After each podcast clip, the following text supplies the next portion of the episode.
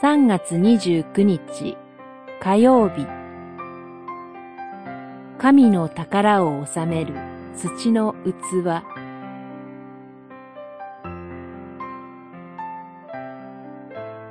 コリントの信徒への手紙2、3章、4章。私たちはこのような宝を土の器に収めています。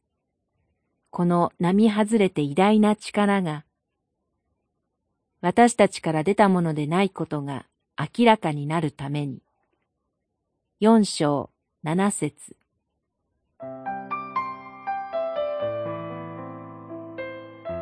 いろいろな物語に出てくる宝箱は、キラキラと輝いていて、それでいて頑丈、中に入っている宝物の期待も高まるようなものです。宝物を保管するには、美しく頑丈なものがふさわしいのでしょう。聖書が語る神の宝とは、福音の光、四章四節神の栄光、四章六節イエスの命、四章十節などと言い換えられています。イエス・キリストの福音、慰めは、計り知れない喜びです。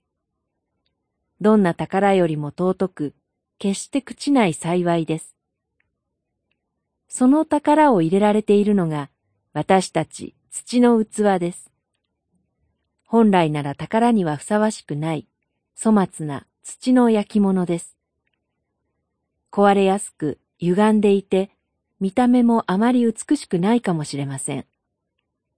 そのような頑丈、美しいとは言えない私たちを、神はご自身の宝を収める器として選ばれました。私たちは表面的な見栄えばかりを求めてしまうこともあります。自らの弱さに落ち込み、人としての限界も痛感します。